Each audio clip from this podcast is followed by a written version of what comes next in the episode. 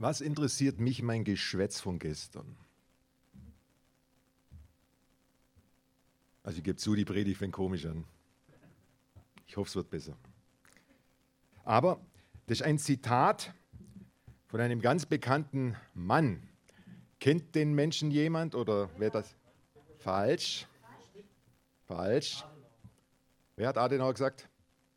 Richtig. Sehr, sehr, ich habe gedacht, die Eltern unter uns, aber okay, sehr gut, sehr gut. Dr. Konrad Adenauer. Ich glaube, das war der erste Bundeskanzler der äh, Bundesrepublik Deutschland nach dem Krieg. Eine ganz bekannte und auch etwas schillernde Persönlichkeit. Aber er war auch ein Machtmensch. Er wusste, wie er an der Macht bleibt und wie das alles gut für ihn funktioniert. Allerdings das Zitat, was interessiert mich mein Geschwätz von gestern, das allein so stehen zu lassen, wäre die halbe Wahrheit. Er hat noch einen Zusatz gemacht. Nichts hindert mich daran, klüger zu werden. Finde ich super. Weil das heißt ja auf gut Deutsch, das, was ich jetzt sage und morgen nicht halte, die Konsequenz ist eigentlich, ich bin klüger geworden. Also ich sage heute Ja und morgen Nein, weil ich klüger geworden bin. Es gibt schon Sachen, wo man die Meinung ändern sollte, aber vom Prinzip her finde ich sowas fatal. Das ist eine tolle Erklärung für die eigene Wankelmütigkeit, Labilität oder sonst irgendwas. Ja? Und ich will jetzt kein Politiker-Bashing machen, aber Politiker haben da, nicht alle, aber einige, äh, eine ganz große Kunst entwickelt, genau Dinge zu formulieren, die ich heute so sage und morgen ganz anders mache. Ich will jetzt auch gar keine großen Themen aufmachen, aber was mich einfach berührt hat, vor den Wahlen eineinhalb Jahr, vor eineinhalb Jahren, hatte eine Partei im Programm gehabt, keine Waffen in Kriegsgebiete, keine Waffenlieferungen in Kriegsgebiete, ganz groß. Aufgrund dessen sind die auch von vielen gewählt worden.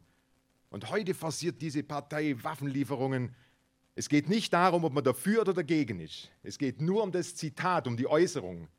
Das darf man nie machen. Und viele haben sie gewählt und heute forcieren sie die Waffenlieferungen in ein Land, wo Krieg ist. Genau das Gegenteil. Genau das Gegenteil. Aber was interessiert mich mein Geschwätz von gestern? Was hindert es mich, klüger zu werden? Das ist eigentlich die Sache. Habt ihr aber vielleicht auch, jetzt gehen wir weg von der Politik, habt ihr vielleicht im persönlichen Leben auch schon erlebt, Dinge, die euch versprochen worden sind und leider niemals eingehalten wurden.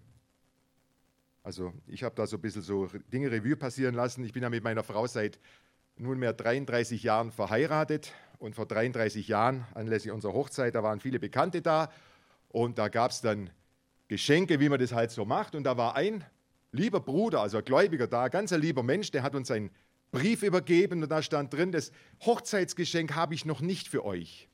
Aber ich habe es in der Vorbereitung. Das wird was ganz Besonderes. Da habe ich gedacht, hui. Bin ich gespannt. Und soll ich was sagen? Ich bin heute noch gespannt.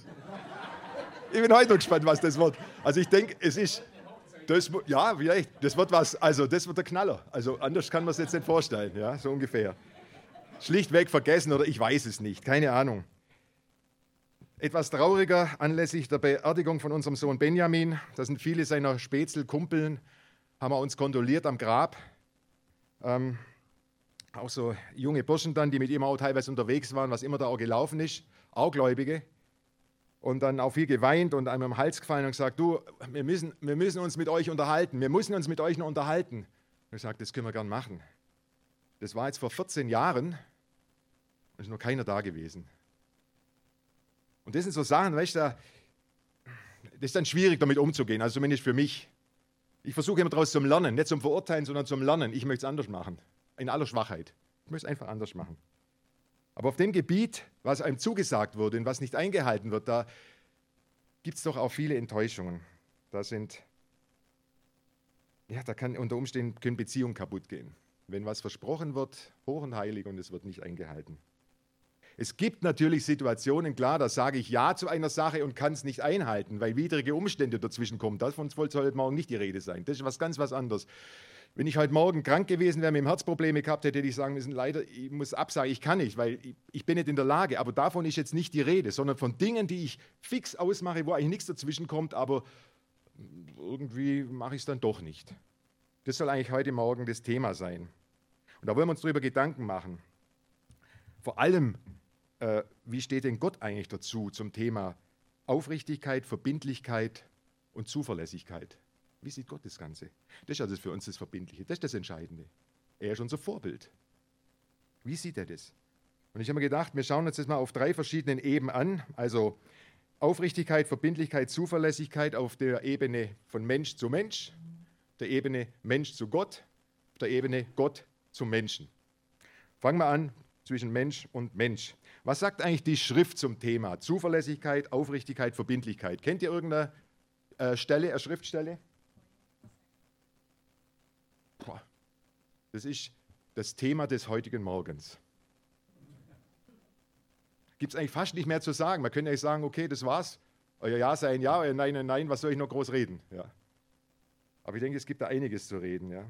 Oder Jesus sagt in Matthäus 5, Vers 37, es sei aber eure Rede Ja, Ja, Nein, Nein, damit ihr nicht unter ein Gericht fallt.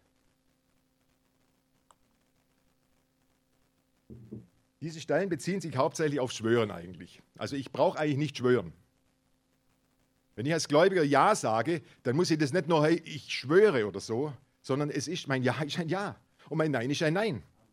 Und es ist interessant, gerade bei jungen Leuten ist mir aufgefallen, der Begriff schwören äh, kommt beim einen oder anderen immer wieder vor. Also ich habe es letztens so, das waren glaube ich zwei türkische Jungs, haben sie miteinander unterhalten. Der eine hat dem anderen was gesagt. Irgendwie hat er das, ich glaube, nicht so richtig geglaubt. Es stimmt, was ich sage. Er hat gesagt, andere hat in Zweifel sagen, hey Alter, ich schwöre. Alter, ich schwöre. Aber ich dachte, uiuiui, jetzt wird es aber feierlich.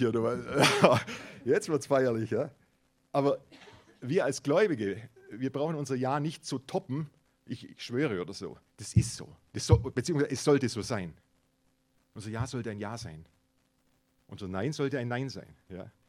Das heißt, dass man sagen kann, ähm, wir machen verbindliche Aussagen.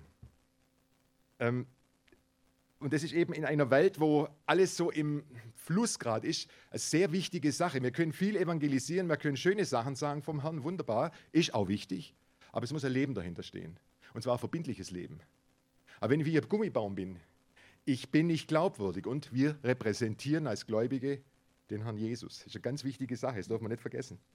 Und ich erinnere mich an die Predigt vom Joachim letzte Woche, diese, diese äh, Speisung der 5000, wo diese Jünger mit ihren paar Broten und ein paar Fischle daherkommen, reicht hinten und vorne nicht. Und Jesus sagt, gebt ihr ihnen mit der kleinen Menge hier. Ja? Und Joachim hat es sehr gut ausgeführt. Was, nach was haben die Menschen den Hunger?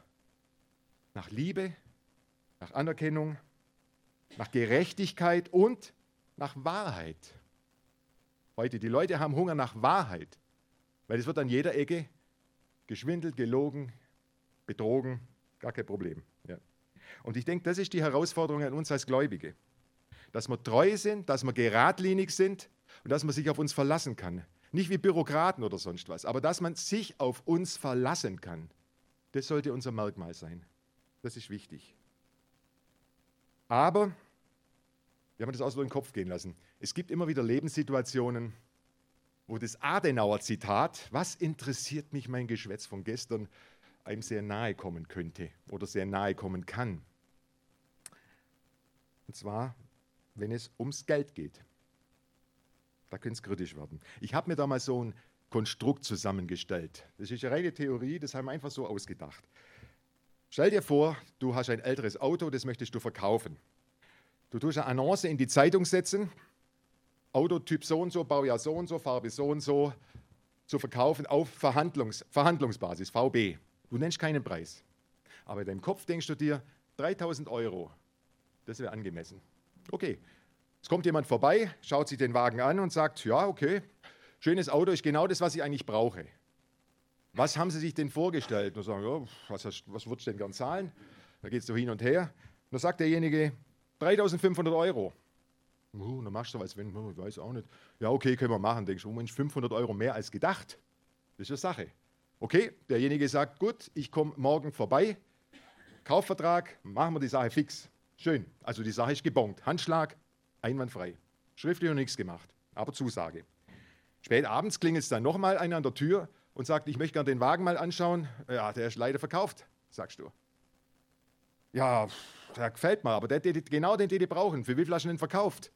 Ah, möchte ich eigentlich nicht sagen. Ja, komm, sag wie viel. 3,5. Ich gebe dir 3,8 auf die Hand. Ich gebe dir 3,8 auf die Hand. So, was machen wir jetzt? Was machen wir in so einem Fall? Bitte? Ein Mann, ein Wort, sagst du. Was ist, wenn es eine Frau? Nein. Äh, nein, nein, nein, nein, falsch. Ja, ich schicke meine Frau dann hin, genau, so war es. Richtig. Ja, nein, Entschuldigung, nix. Ja. Ein Mann ein Wort, eine Frau auch ein Wort. Nein, nein, nein, das ist gar kein Thema. Das, das machen wir so nicht. Nein, nein. Ähm, ja, das, der erste Gedanke ist doch eigentlich, nee, kann ich nicht machen. Ich habe eine Zusage gemacht. Und ich sage euch eines, wenn so gewisse Sachen sind, der erste Gedanke ist meistens der richtige. Aber dann kommt der zweite Gedanke. Wir können ja immer weiterdenken. Man muss ja immer weiterdenken, heißt ja. Ne? Man muss immer weiterdenken. Ja, Moment. Aber was ist, wenn der gar nicht mehr kommt morgen? Wenn der gar kein Interesse mehr hat, dann stehe ich da. Den einen, der, der mir 3,8 zahlen, der 3,5 kommt nicht. Ach komm, machen wir das doch. Vielleicht ist der zu. Ach, der hat eh schon so komisch ausgesehen. Ach, der, der, ist unzuverlässig. Bestimmt ist der, also wie der aussehen, war der unzuverlässig, ne? wie der schon anzogen war und so. Also finde ich Erklärung, warum du jetzt dann das doch mit den 3,8 machst. Und richtig wäre zu sagen, pass auf, das ist wirklich verkauft. Aber falls der nicht kommt, lass mir doch mal deine Telefonnummer da. Und wenn der nicht kommt, dann rufe ich dich an. Und wenn so, ansonsten die Sache gebongt. Aber wie schnell, wie schnell kommt man da in ein Fahrwasser rein? Oh, da kann ich ein bisschen mehr Zaster machen. Ja, was interessiert mich das, was ich gesagt habe? Man muss da praktisch denken. Und ich meine, so viel Geld habe ich schließlich auch nicht. Da fallen dir tausend, fallen dir tausend Erklärungen ein. Ist doch gar kein Problem. Ich denke, da sind wir Menschen sehr kreativ. Ja? Aber euer sei ein Jahr und sonst nichts. Und es gab einen Franzosen, einen Philosophen, der hieß Voltaire. Das war ein großer Kritiker des Christentums. Und er hat die Leute genau beobachtet, auch Christen. Und er hat einen ganz prägnanten Satz mal formuliert, er hat gesagt, wenn es ums Geld geht, haben alle Menschen die gleiche Religion. Wenn es ums Geld geht, hat Voltaire gesagt, haben alle Menschen die gleiche Religion. Stimmt es? Es sollte nicht so sein. Es sollte nicht so sein. Das Geld ist nicht unsere Religion, das ist nicht der Mammon. Mit, da muss man ganz klar sagen, wir wollen Gott die Ehre geben, auch wenn mich im Nachhinein vielleicht was kostet. Also hier kostet, finanziell. Die Ehre Gottes ist wichtiger, weil darum geht es nämlich im, im Endeffekt. Wie vertrete ich Gott? Was ist für mich wichtiger? Ehrlich zu sein, aufrichtig zu sein oder Cash zu machen? Und die Welt hat da eine klare Antwort. Das ist kein Thema. Bloß wir sollen mit dem nichts zu tun haben. Das sollte uns abschreckend, abschreckend auf uns wirken. Und das ist es, was uns ausmachen sollte, Geradlinigkeit. Geradlinigkeit in unserem Leben. Auch wenn wir Zusagen machen, dass wir uns daran halten. Und mich hat die Aussage meiner Tochter wirklich erschüttert eigentlich. Ähm, die war viel, viel mit Gläubigen zusammen früher und hat auch heute noch Kontakte so. Und da waren einige Pärchen, die mit Beziehung unterwegs waren und so. Und da gab es manche Dinge, wo es nicht ehrlich zuging, wo einer gleich zwei gleichzeitig laufen hat lassen. Die eine war in Bolivien in der Mission und äh, dann hat man eben hier noch eine Freundin gehabt. Und also ein paar Dinge sind gelaufen, die waren nicht gut, die waren nicht richtig, die waren nicht ehrlich. Und meine Tochter hat letztlich gesagt, weißt du, bei den Christen, da sind doch so viele Heuchler. Das hat mich ins Mark getroffen. Das hat mich ins Mark getroffen. Wie ist unser Zeugnis? Ob jung, ob alt, ist egal. Wenn wir Ja gesagt haben, sind wir treu, sind wir verbindlich? Oder was interessiert mich mein Geschwätz von gestern? Oder die Situation ist jetzt ja ganz andere und man muss es ein bisschen anders sehen, flexibel gestalten. Das sind wir genial. Also dieses Slalomfahren da, passt, kriegen wir hin. Ist aber nicht richtig. Ja. Bevor wir Versprechen abgeben, bevor wir Beziehungen eingehen oder sonst was, die Kosten abwägen, so wie es Jesus auch gesagt hat, wenn einer einen Turm baut, dann überlege, ob er das bis zu Ende durchziehen kann finanziell, sonst soll er es bleiben lassen. Ja. Und es bezieht sich jetzt auch auf ja, Beziehung in der Ehe. Wie sieht das aus? Was ist da mein Ja wert? Wie bin ich berechenbar? Jemand zu finden, den man von Herzen lieb hat, wo das Herz brennt am Anfang, das ist nicht das Problem. Und es kann ein Problem sein, aber wenn man es hat, ist wunderschön. Das, das Herzflattern ist und Adrenalin geht hoch und oh, oder ist mal ganz, ganz wuschelig. Und also, jetzt, ach, jetzt treffe ich gleich wieder meine Freundin, meinen Freund, wie auch immer. Und dann heiratet man und wunderschöne Ehe und alles toll. Und passt. Die, also wunderschöne Hochzeit, so muss ich sagen, wunderschöne Hochzeit. Alles top gemacht, ist ja alles okay, ist ja okay. Und dann kann der irrige Gedanke aufkommen, das geht jetzt immer so weiter. So wie am Hochzeitstag, so geht das, bis, bis der Tod uns scheidet, so geht es weiter. Und dann vergeht die Zeit und dann kommt die Routine und dann kommt der Alltag und dann merkt man, opala, mein Partner, meine Partnerin, da gibt es ja ein paar Ecken und Kanten. Ja? Oder die Frau, die dann merkt auf einmal neben ihr, der Mann, der schnarcht ja. ja? Was gibt er für Geräusche von sich? Der war doch sonst so, äh, oder sonstige Dinge, wo man, wo, wo denkt, oh, als wenn der Verputz wegblättert, ja, das, äh, das ist ein Mensch. Das ist ein Mensch, kein Angebeteter, das ist ein Mensch, wie ich. Das ist schlimm. Ja? Was machen wir jetzt? Und wir sind jetzt in einer Zeit angekommen, ich glaube, die Scheidungsrate liegt bei 50 Prozent so, um die Ecke rum. Als ich diese Predigt, das war vor, vor 13, 14 Jahren gehalten habe, da waren wir bei 40 Prozent. Aber ich musste sie ausbessern auf 50, hochsetzen. Also es ist schlimmer geworden. Jede zweite Ehe geht kaputt. Da kann man sagen, was interessiert mich mein Geschwätz von gestern? Der Partner ist einfach nicht mehr so, wie er am Anfang war. Der hat sich verändert. Ich mag das nicht mehr. Oder wir haben uns nichts mehr zu sagen. Es ist vorbei. Ja? Die hochtrabenden Gefühle sind weg. Der Adrenalinspiegel geht wieder auf null normal. Äh, ich bin ja ein großer Blues-Fan. Und es gab einen großen Bluesmann, der hieß B.B. King. Und er hat ein Lied mal komponiert, The Thrill is Gone, heißt es. The Thrill is Gone, also etwas locker übersetzt, die Luft ist draußen. Die Spannung ist weg. Vorbei. Ja. Und das ist traurig. Das ist traurig. Es ist traurig vor allem bei Gläubigen, wenn die Luft draußen ist. Wir kommen alle, alle, alle, die wir verheiratet sind, in eine Situation, wo Routine aufkommt, wo die Spannung abnimmt. Aber was heißt das? Was heißt das? Das ist eine neue Phase, in der wir uns befinden und das muss man akzeptieren. Es gibt nicht nur immer das große romantische, das Gefühl wie nach dem ersten Kuss und du bist, wach, du siehst überall Schmetterlinge und was weiß ich und Rosenblätter kommen vom Himmel runter und so Sachen. Es kommen auch mal Regentropfen, ja, und manchmal kommt da sogar der Sturm und manchmal blitzt es auch, ja. Gibt es alles, mit Donner und allem drum und dran. Ja. Und es gibt Situationen, wo es mit der Romantik dahin ist. Ich erinnere mich an die Zeit, als unsere Tochter schwere Knochenerkrankung hatte, zwölfmal operiert wurde, wir weder ein noch aus wussten. Da war keine Romantik. Unser Sohn gleichzeitig in die Drogensucht gerutscht ist. Da war keine Romantik. Da lassen sich viele Leute scheiden. Das ist dann zu viel. Da passt es nicht mehr. Und da bin ich meiner Frau dankbar, dass sie wirklich an meiner Seite gestanden ist, dass wir wirklich zusammengestanden sind in schwierigsten Zeiten. Und das hat mich mit ihr ganz, ganz stark verbunden. Also stärker wie so die erste Zeit, diese, diese Katastrophenzeit, die wünsche ich niemand und ich möchte es auch nie mehr erleben. Aber wie wir dann zusammen, nicht weil sie so toll ist oder ich so toll bin, sondern weil Gott uns den Rücken gestärkt hat in der, Entschuldigung, Scheißsituation, wo wir waren. Die Ehre sei dem Herrn, sonst wären wir nicht zusammen. Der hat uns zusammengehalten und hat uns wirklich zusammen erleben lassen, was es heißt, durch harte Zeiten zu gehen, aber links, Jesus in der Mitte, links und rechts hält er die Hand von ihr und von mir. Das haben wir erlebt. Und das geht. Aber wir müssen ihm vertrauen. Das ist das Entscheidende. Nicht, weil wir so toll sind. Wir sind es nicht. Wir sind es, also ich nicht. Ich nicht. Ja. Also Routine ist nichts Falsches, aber wenn ich aus der Routine heraus sage, nee, also das ist jetzt einfach, die Luft ist draußen und das muss man neue Wege oder wie heißt das, ein neuer Lebensabschnittspartner heißt es, glaube ich, oder so ähnlich, gibt es ja die Begrifflichkeiten, ja. Ich finde es schlimm. Ja, oder ja, meine Frau, das hat sie, die Frau hat Falten, der Mann, die Haare verabschieden sie nach hinten, alles nicht mehr so, wie es hat doch schon schöne Locken gehabt und jetzt, wie sieht er aus, schauen doch mal an. Ja, und da sucht man sich was Neues, was Attraktiveres, ein neueres Modell, wie auch immer. Ja, in der Welt leben wir. Das ist leider so. Das ist leider so. Und das soll bei uns nie zu finden sein. Nie.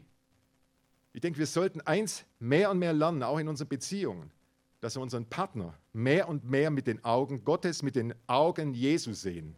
Auch wenn es Dinge gibt, die uns vielleicht nicht gefallen, vielleicht vom Verhalten oder sonst was. Aber wie sieht Jesus meinen Partner? Wie sieht er mich? Das ist der, der uns, der versöhnlich, der wohlwollend, der liebevoll auf uns, mit uns umgeht. Den Blick sollte man auch für unseren Partner haben, für unsere Partnerin. Ja. Und da gab es ja um der ganzen Sache dann das Ganze noch äh, irgendwie eine gewisse Eleganz in Anführungszeichen zu verleihen. Eine Politikerin äh, aus Franken, zwar vor vielen Jahren, kennst du die, oder? Mhm. Die hat erkannt, also wie soll man sagen, so eine flotte Biene, also mit Treue hat sie es nicht am Hut so groß gehabt. Ähm, Ehe, ja, nicht schlecht, war von der CSU, man muss ein bisschen konservativ sein, aber mit Verfallsdatum. Ehe nicht schlecht, aber sieben Jahre Laufzeit. Also ohne Witz, hat die, hat die durchbringen wollen. Mit siebenjähriger Laufzeit und danach, okay, wenn man dann sagt, willst du weiter mit mir? Ja, ja, ja, dann verlängern wir. Ansonsten lassen wir es auslaufen. Und dann geht es halt mit jemand anderem, machst du mit einem anderen Vertrag, um sieben, sieben Jahresvertrag. Ja. Das muss man sich mal vorstellen, dieses Ansinnen. Ja. Also Ehe mit Verfallsdatum. Und das ist ja ein Punkt, wo wir denke auch in christlichen Kreisen aufpassen müssen, dass wir das ernst nehmen, was Ehe ausmacht, vor allem was Gott dazu sagt, was Ehe sein soll.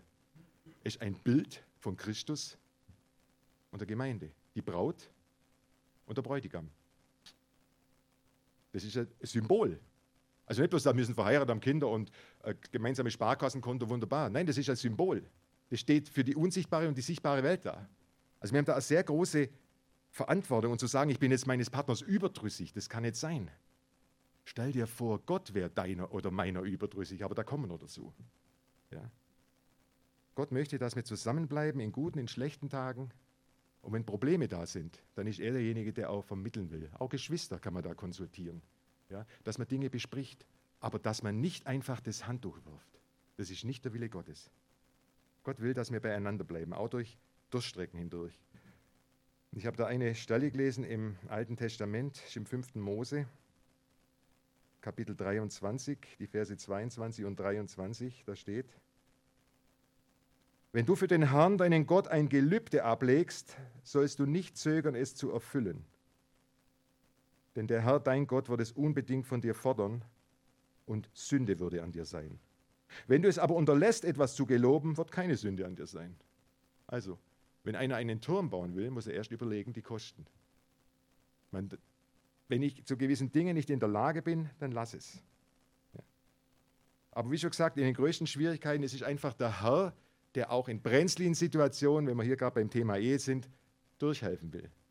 Wenn zwischen zwei Menschen Verständnislosigkeit da ist, Sprachlosigkeit da ist, das gibt's alles. Brauchen wir nicht unter den Teppich kehren. Aber Gott will dich, mich wenn sowas sein sollte, reanimieren. Wenn man schon kurz vor der Schnappatmung ist oder sonst was, ja, oder Deckel, Deckel zu. Der möchte das nicht. Die Frage ist nur, lasse ich mich darauf ein oder sage ich, na, rein menschlich gesprochen ist das sowieso. Ja, menschlich gesprochen ist vieles fertig, das ist nicht das Thema. Aber wen haben wir denn? Wir haben doch einen starken Helfer. Auf den können wir uns doch verlassen. Ich meine, es gibt natürlich einen Grund, wenn sich ein Mensch scheiden lässt, dass es nicht mehr anders geht, wenn, wenn Ehebruch da ist, wenn Misshandlung da ist, Missbrauch da ist. Dass ein Mensch sich nicht kaputt machen lassen muss von seinem Partner, das ist gar kein Thema. Das ist legitim. Aber oftmals steigt man sehr schnell und sehr früh aus. Da muss man das wirklich genau prüfen und schauen, was die Motive sind ja, und was dahinter steht. Wie schon gesagt, Ehe ist das Bild auf Christus und die Gemeinde. Ja, jetzt schauen wir uns die nächste Ebene an, das Verhältnis, was Zuverlässigkeit, Treue, Berechenbarkeit ausmacht von Mensch zu Gott. Wie soll unser Verhältnis zu Gott sein als Gläubige? Ich meine, das Erste ist, Gott erwartet, dass ein Mensch sich bekehrt. Das ist das Wichtige. Wenn wir uns alle im Himmel wiedersehen wollen, müssen wir bekehrt sein, müssen wir daran glauben, dass ein Unschuldiger für mich Schuldigen am Kreuz, am Kreuz gestorben ist. Das ist die Basis. Dann, das nennt sich Wiedergeburt, dann bin ich ein Kind Gottes. Aber ein Kind Gottes, gehen wir mal wirklich vom Kind aus, das soll ja nicht so bleiben. Das soll ja auch wachsen. Und dann kommt was, sowas, das nennt sich ja diese sogenannte Nachfolge. Und die Nachfolge, und ich habe festgestellt in der Vorbereitung, da gibt es viele Parallelen zur Ehe. So am Anfang, wenn du zum Glauben kommst, da sprühst du für den Herrn, du erzählst von deinem Glauben, deinen, deiner Familie, deinen Freunden, deinen Bekannten, deinen Arbeitskollegen. Die einen finden es gut, die anderen nicht, die anderen finden es schrecklich, wie auch immer, aber du, du glühst, du brennst. Und dann kommt der Alltag. Der kommt tatsächlich. Auch der geistliche Alltag, den gibt es. Der geistliche Alltag. Da fühlst du dich nicht so wohl. Äh, irgendwie, du fühlst auch nicht mehr so viel das ist irgendwie so ein bisschen abgedimmert, das Ganze, die Routine wird immer stärker, Dinge funktionieren in deinem Leben vielleicht nicht, du bist vielleicht auch dann im Extremfall beeinträchtigt durch, sei es Krankheit oder deine Psyche macht nicht mit, äh, durchs Alter, verschiedene Dinge, wenn die Dinge nicht mehr so sind, wie sie mal waren. Und dann ist die Frage, habe ich dann immer noch die gleiche Liebe und das gleiche Gefühl, sage ich mal, für meinen Herrn wie am Anfang? Also diese erste Liebe. Oder ist da was abhanden gekommen? Und wenn wir ehrlich sind, es kommt bei jedem mehr oder früher oder später, rutscht da was ab. Aber Gott möchte, dass wir immer wieder neu zu ihm zurückrutschen, rutschen sage ich nicht, gezogen werden, wie von einem Magneten. Ja? Zu sagen, Herr, es ist jetzt so, ja, stimmt, ich, mir sind manche Dinge jetzt wirklich viel wichtiger als du. Ich gebe es zu, ja. Aber das will ich nicht. Ich will nicht in der Situation bleiben. Hilf mir hier bitte raus. Und ich sage euch eins, Gott hilft raus. Wenn wir das mit einem ehrlichen Herzen sagen, hilft Gott raus. Und wir sind alle schwach. Da müssen wir einfach festhalten. Aber wir haben einen Starken an unserer Seite. Und der will uns durchführen bis zum Ende. Und zwar siegreich durchführen. Zu seiner Ehre. Ja. Weil es reicht eigentlich nicht, es reicht, es ist natürlich, es reicht für den Himmel auszusagen, ich bin bekehrt. Ich habe mich bekehrt, ich bin ein Kind Gottes und dabei lassen wir es jetzt. Und jetzt warten wir, bis der Herr kommt oder ich ab, äh, abtreten tue aus diesem Leben. Ja? Das wäre schade. Das wäre schade. Wir sollen vorangehen im Glauben, auch in der Gemeinde vorangehen, uns ermutigen, ermuntern, ermahnen, all das, was ansteht. Ja, lebendig bleiben, lebendig bleiben, geistlich lebendig bleiben, den Geist Gottes in uns wirken lassen. Ja. Aber wie schon gesagt, wenn eben die Schwierigkeiten aufkommen, das, klar, da sind Probleme dann da, das ist nicht von der Hand zu weisen. Aber wir haben einen Starken an unserer Seite und der will uns helfen. Ja. Aber das sind dann diese Situationen, haben wir auch erlebt, oder ich zumindest, wenn, wenn alles schief läuft, mit unserer Kind, mit unserer Tochter krank, der Sohn wird drogensüchtig, und dann hörst du auf einmal eine Stimme, die sagt, sag mal, wo ist denn jetzt der Gott? Wo ist denn der, an den du glaubst? Hilft er dir gerade? Und ich denke, die Stimme können wir hören, aber dann dürfen wir sagen, halt die Klappe. Halt die Klappe und hau ab. Ich weiß, dass mein Erlöser lebt. Ich weiß nicht, warum ich in der Situation bin. Ich habe keine Ahnung, warum das jetzt so geschehen muss. Mir gefällt die Situation überhaupt nicht. Aber ich weiß, Gott meint es gut mit mir. Und das ist nicht das Ende der Fahnenstange. Und jetzt mal langsam. Ich will meinem Herrn vertrauen. Ich kenne ihn. Und dass wir solche Leute sind wie ein Jakob, der hängt sich an den Rockzipfel Gottes, sagt, ich lasse dich nicht los, es sei denn, du segnest mich. Das ist ja schon Nötigung. Aber das möchte Gott. Genau in Anführungszeichen diese Nötigung. Das ist das Schöne. Dass wir dem vertrauen, der unser guter Hirte ist, in guten und in schlechten Zeiten. Er bringt uns durch. Und wie hat sein Hiob so wunderbar gesagt, ich weiß, dass mein Erlöser lebt. Und auch der schläft auch nicht. Der sieht alles zu jeder Zeit. Dich, mich, immer. Und da ist halt dann die Frage, auf was basiert mein Glaube? Auf einer tiefen Gewissheit? Oder rein auf Emotionalität? Ich habe das erlebt und das erfahren und so. Ich will nichts gegen die Emotionen sagen. Gefühle, Emotionen sind ein Teil von uns. Es gibt Gläubige, die sagen, das muss, muss alles rational sein, muss alles rational und vom Verstand und finde ich nicht gut. Ich denke immer, ich denke, bei so Sachen denke ich immer ans Essen, ich weiß nicht warum. Ähm, also wenn ich nur alles vom Rationalen aus mache, dann ist es für mich eine Suppe. Das ist eine Suppe, ja. Es ist Wasser. Aber ist, ein bisschen Salz ist auch noch drin. Und das war's dann. Das, auf Dauer magst du sowas nicht essen.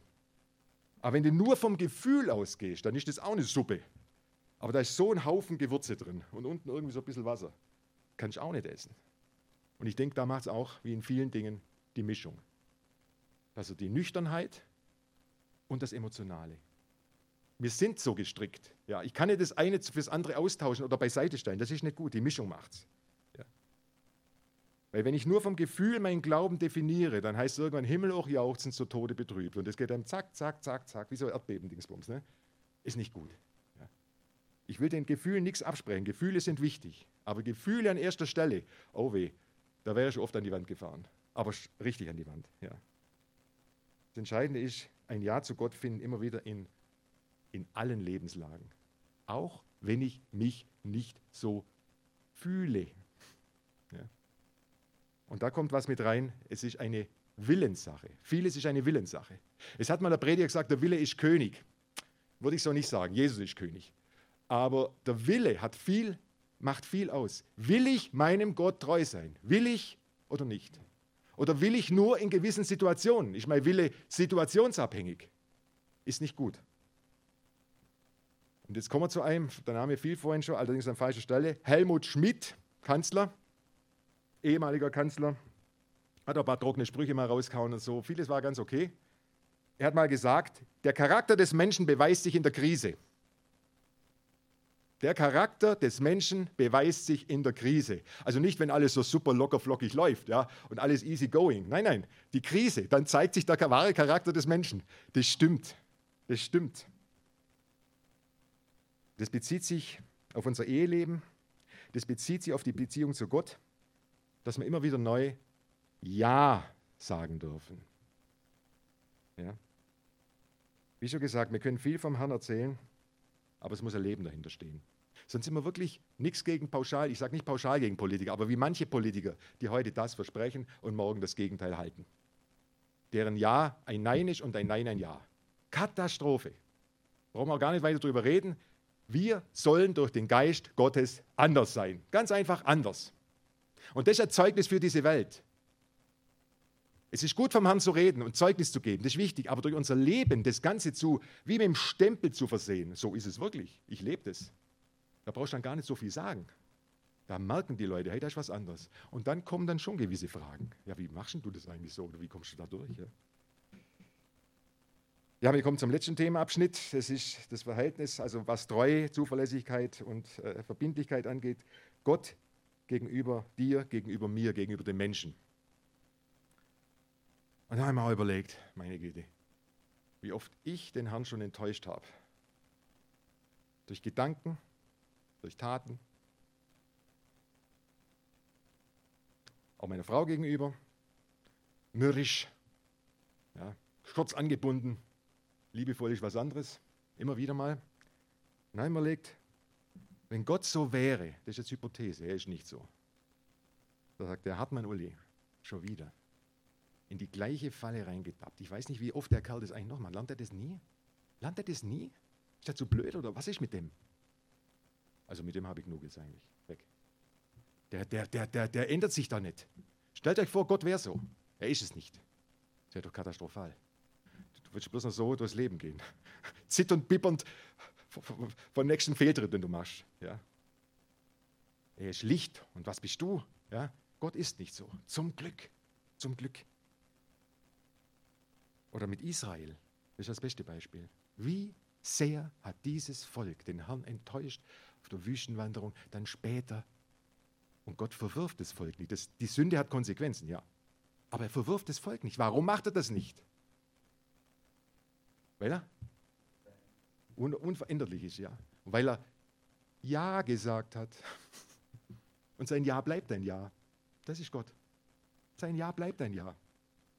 Wir dürfen mit dem Ja kein Schindluder treiben, da sagen, oh Gott, ich meine, passiert ja eh nichts, er hat ja Ja zu mir gesagt. Das kann Konsequenzen haben, wenn wir sündigen. Das ist kein Thema. Aber es ist wunderschön zu wissen, dass der Herr treu ist. Und zwar hundertprozentig treu. Hundertprozentig treu. Oder wenn man daran denkt, an den Leidensweg unseres Herrn.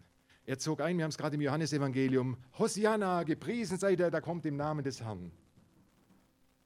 Und dann einige Zeit später kreuzige ihn gebt uns den Mörder raus und haut den ans Kreuz, den Unschuldigen. Das muss man, sich mal vorstellen. Da sagt doch ein normaler Mensch, wisst ihr was? Mit euch, mit Spoke will ich nichts zu tun haben. Ihr seid es überhaupt nicht wert, dass ich da den Weg weitergehe. Herr, hol mich zu dir. Das, also das hätte ich mal als für mich persönlich als Konsequenz gedacht. Aber Gott ist Gott. Ja. Da kann man die Nase voll haben. Oder wenn man sich das Bild vor Augen hält, als er am Kreuz hing, geschlagen, vorher geschlagen, gepeinigt, bespien, verhöhnt, das Blut tropft schon runter, er hat größte physische und psychische Nöte und da stehen Leute unten und amüsieren sich, verspotten ihn noch. Von Mitleid ist hier nicht mal ansatzweise die Rede, zumindest von den meisten oder von vielen. Hätte er da nicht das Recht gehabt zu sagen, ich habe die Schnauze voll, mir reicht's. Ich gehe von hier weg, ihr habt es doch gar nicht verdient. Keiner von euch. Keiner. Und er sagt, Herr, vergib ihnen, denn sie wissen nicht, was sie tun. Das flasht mich total.